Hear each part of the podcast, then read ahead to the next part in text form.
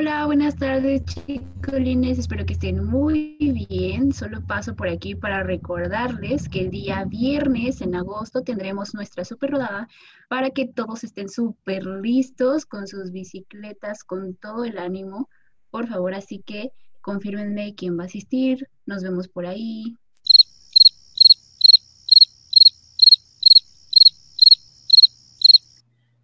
¿Qué onda chicos? ¿Cómo están? Oigan, nadie nos acompañó a la rodada, pero el jueves vamos a tener nuestra reunión mensual. Este, ¿quién nos puede acompañar? Confirme, con favor, con este emoji.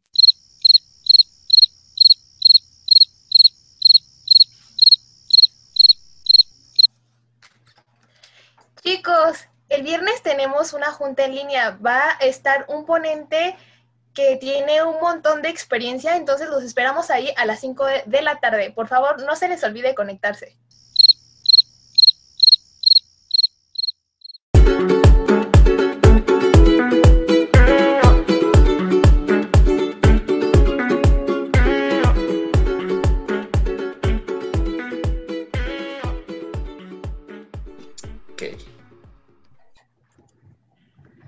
Buenas, lo que sean amigos, tardes, días, lo que ustedes tengan, diría mi compañera y fundadora verde, Fabiola Castañeda. Bienvenidos una vez más a su episodio de Está de la Verde, su podcast favorito, el podcast más hipioso del condado. Y esta vez estoy yo aquí para presentarles un tema muy interesante y no, me no estoy ahí solo, me acompañan dos amigas muy queridas que son parte del nuevo elenco de Está de la Verde Cintia y Maffer. ¿Cómo están el día de hoy, chicas? Hola, Tobías. Estamos muy bien, muy contentas de estar aquí en este capítulo con ustedes y de formar parte de este gran...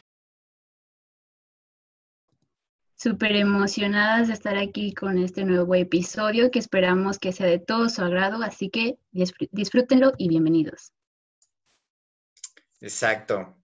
Y pues hoy no es casualidad que estemos los tres, somos muy, buenos amigos, pero hay algo que nos une a los tres, y es que los tres somos parte del colectivo Ecolíder, como ya lo sabrán, pero aparte somos embajadores de nuestro respectivo municipio. Eh, por la parte de Maffer, ella es parte de Juventino Rosas, Cintia es de San Luis de la Paz y yo de aquí de Leóndres, de León.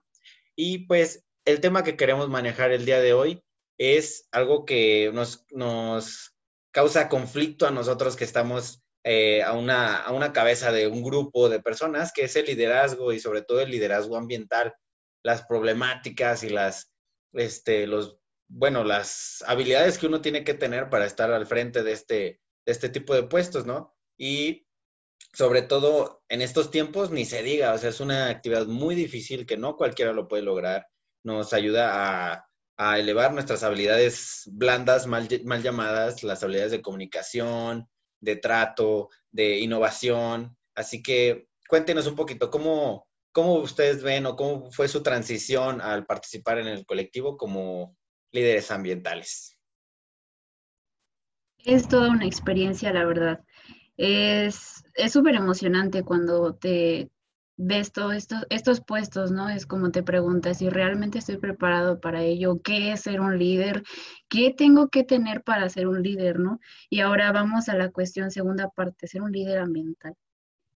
Fue una emoción enorme cuando yo me postulé para este, pues para este puesto, porque es una gran responsabilidad, lo acaba de decir mi compañero Tobías, pues eh, tienes que estar al, frente, no como un jefe ni como una autoridad, sino que tienes que ser la automotivación para tus demás compañeros, para los voluntarios.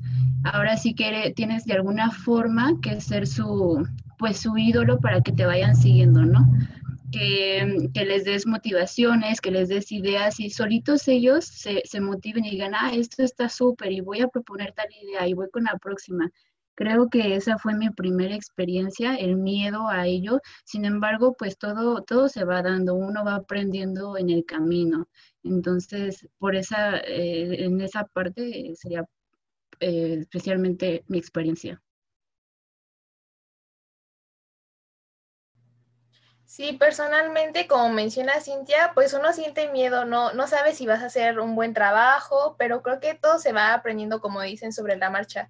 Y personalmente hay una frase que me gusta muchísimo y, que siempre trato como de aplicar que dice, sé el cambio que quieres ver en el mundo. Entonces, es una frase que a mí me motiva muchísimo, como hacer cosas que tal vez no veo que los demás hagan, pero que es un cambio que yo quiero hacer. Entonces, hay que comenzar por uno mismo.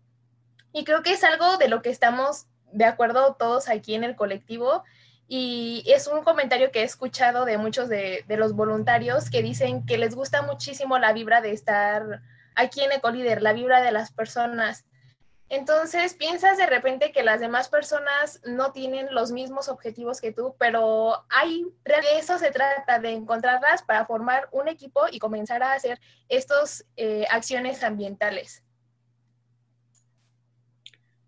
Sí, uno cuando entra, lo mencionaba bien, o sea, el miedo de pertenencia y de que si nuestro trabajo va a ser adecuado, porque estamos a la cabeza de, de muchas personas que nos ven como esta persona nos va a liderar, esta persona es el que nos va a proponer.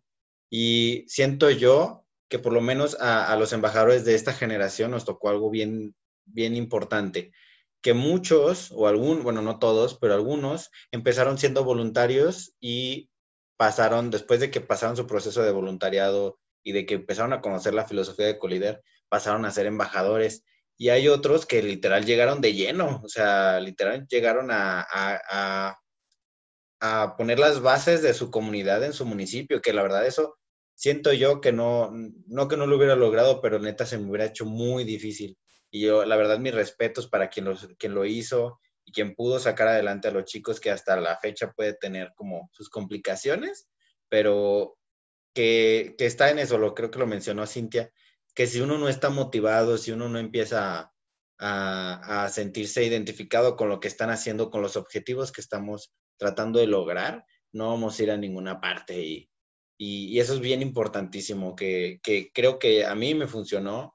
Yo llegué primero como voluntario y luego me, me pasé a embajador y a mí me sirvió mucho que pues yo tuve muchos maestros y muchas maestras en el colectivo que me ayudaron y que me formaron un poco o mucho también, y de ahí me, me, dio la confianza de poder yo participar con las bases que ya tenía, pero no, imagínense, por ejemplo, una de ustedes, bueno, creo que las dos empezaron de, desde cero, ¿no? Sí, y es algo complicado, como mencionas, porque de repente, pues no tienes seguidores en las, en las redes sociales, entonces hay que empezar desde cero, hay que empezar a, a, tener voluntarios, hay que empezar a conocer los voluntarios, a ver qué les motiva, porque de repente ves que nadie te responde en el grupo de WhatsApp, entonces también te da como que un bajón, o sea, dices, ya no sé qué hacer con los chicos, ya no sé qué actividades ponerles, cómo llamar su atención para que me respondan. Y, y es algo muy, muy gracioso, hay que pues hacer diferentes dinámicas, eh, proponer diferentes ideas para que los chicos se, se, motiven y ver cuáles son también las acciones que más le importan a, tu comunidad. Eh, por ejemplo, mencionaba con, con Ceci, nuestra coordinadora, ella me decía, yo me di cuenta de que aquí en Abasolo a las personas les gustan mucho las actividades físicas al aire libre. Entonces yo comencé a hacer actividades eh, al aire libre, deportivas, vinculadas con el medio ambiente. Entonces, creo que también es como un proceso como de, de investigación, de ver cómo, cómo llamas la atención de, de, las personas. Sí, y la verdad que, bueno, yo así como Maffer comparto la parte en la que entras a Ecolider, entras conociendo unas, como decía Tobias, empiezas como a conocer su filosofía, la forma de trabajo, qué tienes que, eh, que hacer para ser un buen líder y sobre todo la pandemia, Dios santo. O sea, eh, la pandemia se viene con todo una, tienes que estar motivado tú, ¿no? Tantas cosas que pasan alrededor de uno, que tu escuela, que tu trabajo, que este, que si tu familia, que el encierro, no, ya no encuentras que. Una es esa parte muy difícil en este, en este año 2020, donde uno como líder ambiental tenías que, que automotivarte, porque si tu equipo, si tus demás alrededor te ven como apagado, de qué forma puedes hacer ellos que se motiven para seguir adelante. Una cosa sí, que todos quienes estamos dentro de, este colectivo Ecolider y no solamente de estos grupos interesados por crear acciones hacia el medio ambiente, sino yo creo en general todos, es la parte en la que tenemos un mismo fin, un mismo objetivo, tener una simbiosis con la sociedad y, nosotros como personas interesadas. Pero ¿qué haces con esa simbiosis cuando todos están en sus casas? Es como de, no te puedo tocar, no te puedo ni siquiera ver de aquí a la esquina porque necesitas estar en tu casa.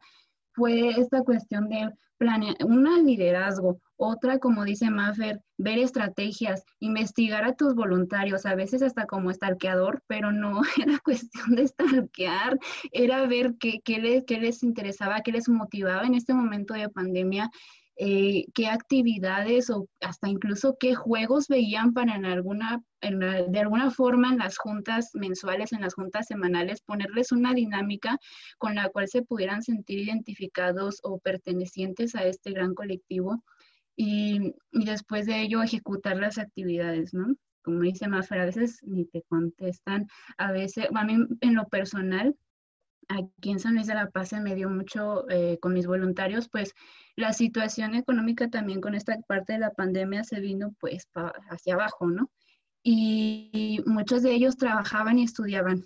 Yo a veces decía, ¿cómo les exijo tanto si estudian y trabajan? Había una de mis voluntarias que la verdad la respeto, si estás escuchando este podcast, sabes que eres tú, eh, tenía dos trabajos y estudiaba. Y yo así como de, es mi voluntaria súper más activa y, y cómo le exijo, cómo le exijo algo. Es ahí donde entra la frustración y es como de, ah, ¿cómo soy líder? Sin embargo, creo que eh, volvemos a lo mismo, aprendes durante el proceso. Y, mencionaste que, o sea, eh, nos pegó parejo, a todos nos dio. Y si bien ahorita nos centramos un poquito más a nuestra experiencia en Ecolíder y cómo estamos con nuestros grupos, la verdad es que a todos nos pegó y, me consta porque, bueno, les comparto esta anécdota a mediados de, que fue, creo que fue agosto, yo ya estaba de que ya no tenía ideas, o sea, ya me había quedado sin ideas de qué ahora qué dinámica, qué les pongo, qué, cómo las hago para que se, se, se animen, para que muestren motivación. Y no encontraba, no encontraba. Y yo, pues afortunadamente soy amigo de una de, de las coordinadoras en ese entonces de, de C Líder, de este grupo, esta asociación que se llama C Líder, que también se trata del empoderamiento juvenil, que le mando un saludo a Paula Heredia, muchos, muchos saludos. Y yo la neta le mandé mensaje porque yo alguna vez fui a alguna de sus, de sus este, actividades y la neta estaban muy chidas y dije, algo tiene que tener bajo la manga, algo me puede apoyar. dije, Pau, échame alguna idea, alguna dinámica, algún tip que pueda aplicar en línea, porque pues no hay de otra, o sea, no, no, en ese entonces no estaba prestado para irse a, ni siquiera aquí al parque más abierto que tuviéramos. Y me dijo, pues, ¿cómo lo quieres? Dije, aquí me va a sacar todo su catálogo. Y, me dice, pues no creas, ¿eh? la verdad es que nosotros también le hemos batallado, porque si bien, pues nuestras dinámicas, o sea, sí tenemos como ese repertorio y todo eso, pues a todos nos cambió, a todos nos pegó y la verdad tuvimos que ir adaptándonos. Y eso creo que forma una gran parte de lo que es ser un líder, es innovar, es este, seguir motivado y seguir moviéndose para, pues como ustedes dicen, investigar a nuestros eh, voluntarios para ver cómo podemos llegar a ellos, cómo ellos también pueden participar. Y ya ella me pudo ah, proporcionar unas actividades muy, muy chidas, la verdad, que luego les, les pasaré, pero, o sea, ahí se das cuenta uno de que pues a todos nos está costando y ser líder, ser líder en, en cualquier ámbito es difícil. Y ahorita que estamos en medio ambiente, que nuestro, nuestro fuerte es salir a campo o es salir pues a, las calles a, estar predicando esta educación ambiental, pues no, no, no le encontramos camino. Y es, es muy complicado, como mencionan para todos, pues, o sea, sí nos pegó muy feo y yo lo vi más por la cuestión de que nos invitaban a charlas, ok, nos quedamos sin herramientas presenciales, charlas, talleres. Pero después te pones a pensar, ves la respuesta de los voluntarios y dices, o sea, están teniendo la escuela en línea, todo el día en la computadora. Eh, después las tareas, igual en la computadora, no pueden salir películas, lo que sea, juegos en la computadora. Y después llegas tú y les dices, conéctense a tal charla en la computadora. Entonces, hubo veces que yo no veía la respuesta, tal vez la, respuesta que nosotros nos esperábamos, porque decías, estamos en pandemia, estamos en la casa, tienes un minuto para conectarte, pero realmente no, no se veía la respuesta. Y creo que como todo tiene sus pros y sus contras, yo eh, comencé a buscar otras alternativas igual en, redes sociales, haciendo encuestas en Instagram. Eh, ¿Tú realizas composta en casa? Si lo haces, ¿no? Eh, aquí te paso pues los tips de por qué sí es bueno, por qué es malo. O estoy comenzando a hacer el huerto en casa que nunca había tenido la oportunidad por lo mismo de que, de que iba a la escuela, me la pasaba ya todo el día, pero llega la pandemia y, y nos cambia a todos te tienes que quedar en casa y, tienes que buscar algo que hacer. Entonces, si antes se me morían las plantitas, en la pandemia yo me volví la señora de las plantas y comencé a hacer composta, comencé a hacer muchísimas cosas que antes no hacía. Entonces, pues un, plus ahí por la, por la pandemia, ¿no? Que está en eso de, buscar alternativas, de que si ah, no tienes respuesta por los talleres en línea, eh, pues comenzar a subir, a subir historias en Instagram, ¿no? creo que también es una muy buena herramienta las redes sociales. Incluso hasta volverte influencer, lo acaba de decir Mafer. Tienes que volverte influencer, o sea, yo, a mí, muchos de mis amigos en redes sociales era como de no sabían ni por la cabeza les pasaba lo que estudiaba. Mi carrera, les comparto, es muy afina a lo que hacemos en Ecolider, que es eh, ingeniería ambiental y una parte muy esencial es la educación ambiental y muchos no sabían que yo estudiaba eso. Y entro de colíder, ya anteriormente estaba en otro grupo que amé estar en él, Codesdi. Eh, entro de colíder y es como, híjoles, pues tengo que volverme influencer para que de verdad vean lo que podemos hacer desde casa. Lo dijo Maffer, hizo su composta, huertos, o sea, nos la pasamos así de que todos los días eh, este, posteando en nuestro Instagram, en nuestro Facebook, en todas las redes sociales que tuviéramos cuestiones como estas alternativas para no aburrirte solo en tu casa. Y solamente así mis amigos dijeron, ay, qué chido, vi que le estás entrando súper al medio ambiente y enséñame que mira, yo ya me voy a animar a hacer mi composta, ¿qué hago? Pues yo así contenta, toda la emoción del mundo y hasta le decía, si quieres, únete al equipo de Cunecolíder, estamos haciendo esto, o sea, ya hay convencimiento, ¿no? Pero está padre porque solamente de esa forma eh, se motivan a entrar a esta parte. O sea, es una de las cosas que también tuvimos que buscar. Y como le decía eh, mi amigo Tobias también, ya cuando estábamos, no sé si recuerdan, eh, Ecolider hizo un rally virtual y estábamos como de, híjoles, los tres que estamos aquí en este podcast justamente andábamos en ese rollo, en cómo íbamos a hacer el rally virtual. Ya miren, sus caritas, nada más porque no nos ven, nos escuchan nada más, pero todos están riendo. Y estábamos como ¿y cómo le vamos a hacer? O sea, ¿cómo vamos a llegar a más personas si se supone que el rally queremos que sea que tenga un impacto, que tenga un impacto a nivel estatal? Es cuando buscas herramientas, es cuando te agarras y dices, ok, pues de los, de los pros y contras, pues voy a ver qué encuentro. Me meto a redes sociales y mis contactos anteriores del otro grupo en el que estaba, que es Codesi, le digo a mi amiga, se llama Diana, un saludote para ti, Diana digo, ¿cómo le hiciste para proyectar tu evento en Facebook y que tengas mucha audiencia? Ay, no, pues te paso esta plataforma que mira, no, pues me enseñó a usarla y de maravilla. Y yo acá con Mafer y Tobías, adivinen qué, que está esta plataforma y hay que hacerle y moverle y que quién sabe qué.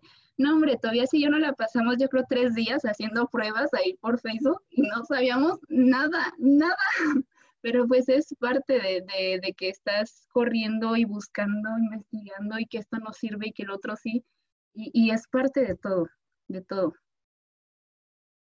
Sí, pero a pesar de eso, fíjate, o sea, yo siento que el rally fue de los que mejor nos salió a pesar del tiempo que tuvimos y de pues, las limitaciones de comunicación que pudimos presentar, ¿no?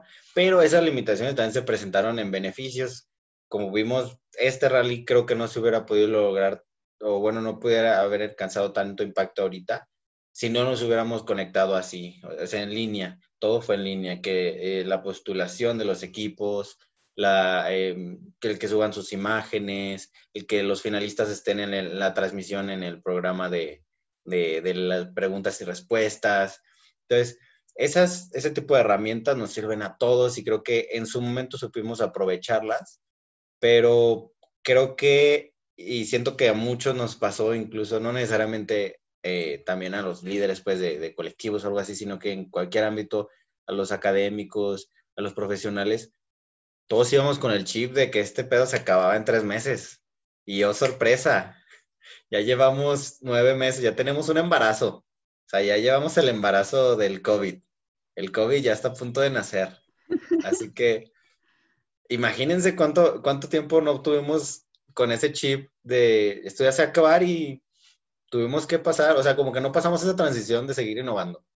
Y como dice Maffer, a cierto punto, yo al inicio veía las conferencias y decía, a huevo, son, son capacitaciones gratis. O sea, de aquí ya me agarré. Pero pasando julio, uno dice, ay, una charla.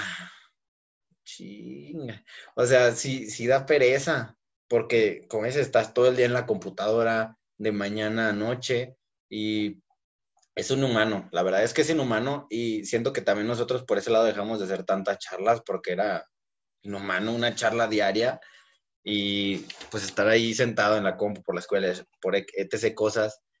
Pero miren, eh, la, la, forma de trabajar no se queda atrás. Creo que nuestro, si bien nosotros hemos llegado a desmotivarnos, como muchos de los que pueden estar escuchándonos, que queremos que escuchen que todo lo que estamos mencionando es algo que ya pasamos, que seguimos luchando con, pero ya, ya lo identificamos, que es un problema que no teníamos identificado, que no queríamos ver y que ahora ya nos podemos agarrar para solucionarlo, que ya tenemos esas herramientas como el poder interactuar no nada más con nuestro municipio, sino con los demás municipios y quién sabe, y con otros estados que no necesariamente sean de Colíder, pero que sean de otras instituciones, otras personas que puedan proporcionarnos este tipo de, información tan importante que hemos escuchado en estos días.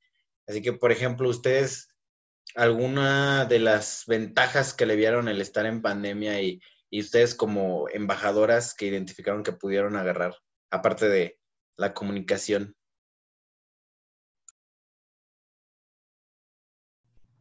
Pues yo precisamente eso, que um, teníamos más tiempo en la casa, a pesar de que todo era en, línea, creo que se vio mucho la oportunidad de comenzar a hacer cosas nuevas. Eh, cosas que antes, pues por lo mismo no, no tenías mucho tiempo de traslado al trabajo, a la escuela, no tenías como tanto tiempo y, y, te quedas en casa, entonces pues buscas alternativas. En mi caso pues busqué las alternativas ambientales, qué voy a hacer con mis residuos, voy a comenzar a hacer composta, los huertos. Y la verdad es que es súper padre, es algo, una experiencia que yo no había tenido, el ver crecer desde, desde una semilla una planta y fue una de las sensaciones más satisfactorias de la vida, fue increíble.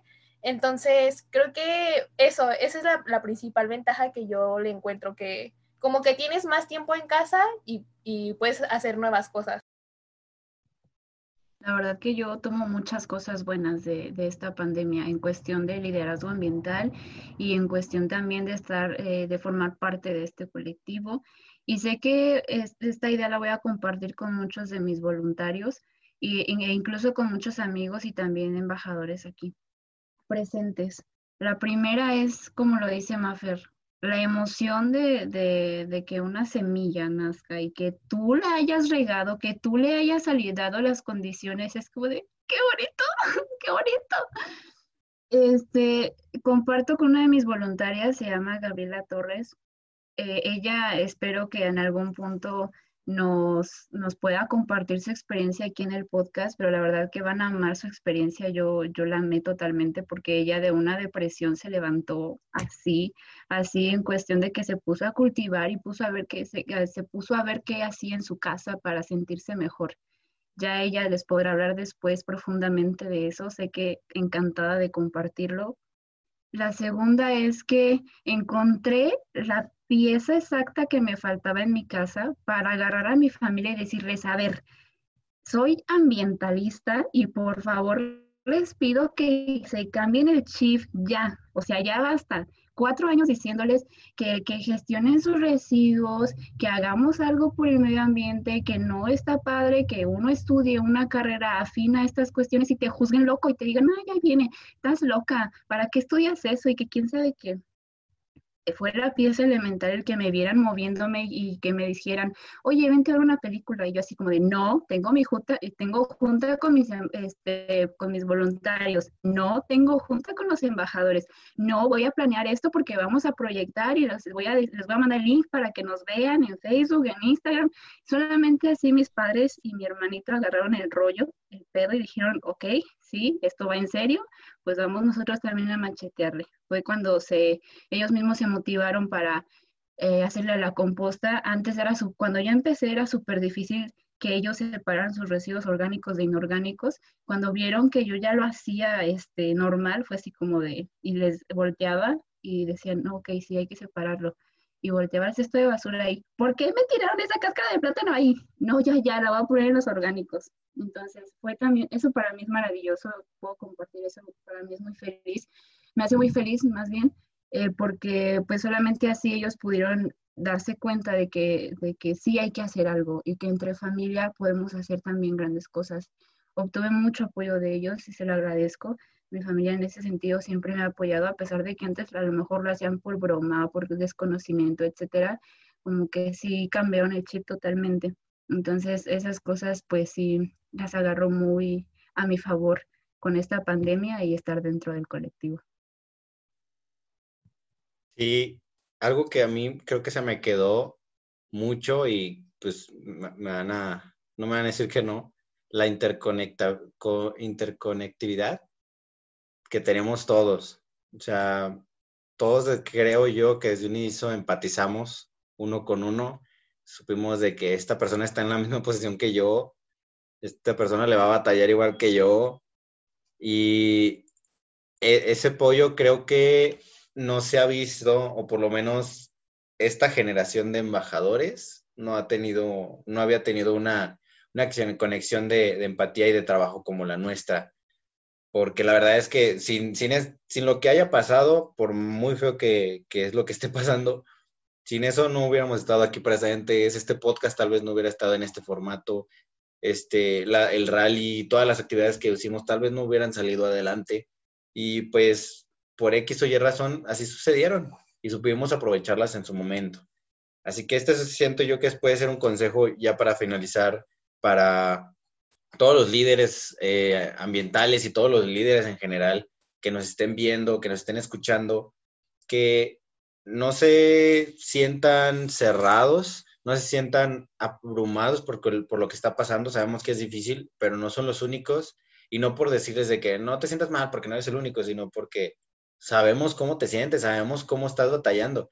El problema es una lloradita y vámonos a seguir adelante, porque si no nos quedamos estancados. Y tomemos en cuenta que somos la cabeza, somos como decía Cintia a un inicio, somos la motivación y los ejemplos a seguir de muchas personas. No nada más al grupo que estamos siguiendo, sino también, como también decía Maffer, que a nuestras redes sociales y a nuestros amigos y a nuestra familia nos están viendo y están viendo que estamos haciendo un cambio. Así que la motivación es primordial para todos. Todos necesitamos un descanso, obviamente, todo es, es válido porque a veces, y ya nos, nos lo dejaron en claro bien nuestras coordinadoras, todos, todos podemos descansar, todos podemos tener ese breakdown para, para sentirnos aliviados porque todos lo necesitamos. Pero es conforme el trabajo, es conforme vayamos avanzando y pues estamos aquí para servirles, no, no somos ninguna competencia y si podemos ayudarles, pues qué mejor. Eh, también decían en un, un, inicio, es algo que nos caracteriza como colectivo, que somos una, una familia, que somos un grupo de amigos, que estamos muy unidos, que tenemos la confianza de compartir nuestra experiencia y saber que esa persona está iniciando igual que yo, o esa persona inició igual que yo, o esa persona está iniciando y yo lo puedo ayudar porque yo pasé por eso. El empatizar siento que es algo muy importante a la hora de liderar. Este, y, pues bueno, eh, ya para cerrar, ahora sí, este, nos quisieran comentar qué se llevan ustedes de aprendizaje, qué, los, qué las ha hecho crecer, en, a nivel de liderazgo, como líder, cómo, cómo han crecido, ¿Qué, qué sienten que sus habilidades han mejorado. Yo considero que algo esencial es no dejar de creer en nosotros mismos. Hay un punto en el que te sientes, digamos, hasta derrotado. Y derrotado por el hecho de que, lo dijimos ya mucho, pierdes ideas, pierdes motivación, etcétera no hay nada esencial que creer, y lo digo en general, eh, bueno, en este punto, en este podcast es como líder, pero también lo comparto en general. Si uno no cree en sí mismo, no puede salir adelante. Entonces es esencial creer en ti mismo, en que las cosas que estás haciendo sí tienen un beneficio, en que sí estás haciendo algo y en que sí va a impactar lo que tú estás haciendo. Cuando uno tiene la mentalidad positiva, se logran grandes cosas. Uno mismo tiene que, bueno, nuevamente lo digo, uno mismo tiene que automotivarse, creer en sí mismo y nunca, nunca perder de su lista de, cosas que siempre hay que recordar. Eh, siempre vale la pena hacer lo que estés haciendo en pro del medio ambiente, en pro de cualquier otra temática, siempre va a valer la pena levantarse todos los días y pensar en nuevas cosas por seguir adelante.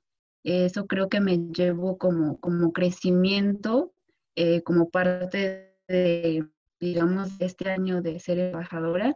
Y... Bueno, algo que yo me llevo, eh, pues lo mismo que mencionaron ustedes, el creer en el objetivo. Eh, anteriormente, pues no, a, lo mejor te sentías como que ya tan, tan derrotado como decía Cintia, que ya decías, pues, ¿por qué estoy haciendo esto? Si, si mis voluntarios no me están haciendo caso, si no estoy viendo una respuesta, cómo es que yo estoy siendo un gran cambio para el medio ambiente, ¿no? ¿Cómo estoy apoyando? Pero como dice Cintia, todo vale la pena. Eh, anteriormente eh, de que yo comenzara a trabajar en este colectivo, pues te, cuestionas qué estamos haciendo en pro del medio ambiente. Y, y, tal vez tú quieres ir y, no sé, darle un tratamiento a las aguas residuales o, no sé, hacer como que un impacto súper grande, pero no. No, nosotros como, como personas no es que podamos, eh, tengamos que estudiar específicamente la carrera de, de, ingeniería ambiental, por ejemplo, ser un ingeniero, ser investigador, porque realmente todas las personas en la comunidad, todas las personas en el mundo somos quienes damos ese, ese paso hacia adelante o hacia atrás, todo afecta en pro o en contra del medio ambiente. Y todas las pequeñas acciones son las que hacen el cambio. Entonces fue lo que yo comencé como a, darme cuenta, es que yo, si yo no puedo hacer eh, esa actividad, esa investigación que está haciendo tal ingeniero, sí puedo comenzar desde mi casa y puedo ser un ejemplo para los demás y puedo motivar a los demás. Y pues ese es el como que el consejo que yo les doy ya para terminar y algo que yo aprendí, es eso, que no estás solo, no estás solo en este camino y que si no sabes cómo comenzar, hay personas que ya lo hicieron, personas que te pueden ayudar en el, en el camino y es algo en lo que a mí me ha ayudado muchísimo estar en este colectivo Ecolíder, que no nos juzgamos porque por ser ambientalistas perfectos, porque no lo somos. Entonces, todos sabemos que no somos perfectos y nos apoyamos, vamos hacia adelante, queremos hacer más acciones y, precisamente somos ese grupo de ayuda, de, retroalimentación que siempre buscamos como dar algo más al medio ambiente. Exacto. Y pues estaría bueno, ¿no? En un, futuro hablar de eso, de las carreras híbridas. Me, comentaba un profe que es el que, me, que me indicó estar aquí. pero estaría chido cómo cualquiera puede participar, cómo mencionar cómo todos podemos participar, si, si vieran la cantidad de personas con los estudios y con los perfiles tan diferentes que hay en el colectivo se sorprenderían. Pero bueno, sería tema de, de, otra, de otro episodio. La verdad es que fue un episodio excelente, muy emotivo. Siento que nos identificamos mucho nosotros porque lo hemos vivido en carne y hueso y, y como que nos desahogamos un poquito, la verdad. Antes no lloramos, pero, pero estuvo muy chido. La verdad es que todos estos son consejos para todos ustedes que nos están escuchando, ya sean voluntarios o líderes. Estas palabras son para que les ayuden y que empaticemos con ustedes. Así que pues muchas gracias por estar el día de hoy con nosotros. Esperemos verlos pronto en un, en un siguiente episodio de Está de la Verde. No nos despedimos sin antes agradecer a nuestra patrocinadora oficial, Tai AC, la mejor editora y diseñadora del mundo. Sigan en redes como Tallase en eh, Instagram para que chequen todo su trabajo.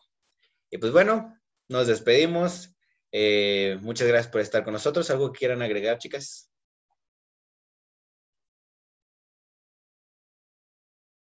No pierdan la motivación. Estamos juntos en todo esto. Arriba la esperanza, abuelita. Exacto. Muy bien, amigos. Pues nos estamos viendo en un siguiente episodio de Está de la Verde. Eh, síganos en redes como Está de la Verde en Instagram. Somos el único perfil así, así que va a ser facilísimo encontrarnos. Estamos en Spotify y en Apple Podcast eh, y en todas las plataformas de streaming que las puedan este, sintonizar. Así que les dejamos de tarea que nos sigan y mándenos sus sugerencias de qué más quieren que hablemos, qué invitados quieren que tengamos por aquí, qué les pareció este episodio. Así que los estaremos leyendo en unos próximos eh, días. Pues esto es eh, todo de nuestra parte. Muchas gracias por estar aquí. Nos vemos. Mi nombre es Tobías. Mi nombre es Mafer. Y yo soy Cintia. Y esto fue Está de la verde. De la verde. Quedó bien cortadote, pero no hay pedo. tin, tin, tin, tin, Ah, no, ya va a ser otra rola, sí es cierto.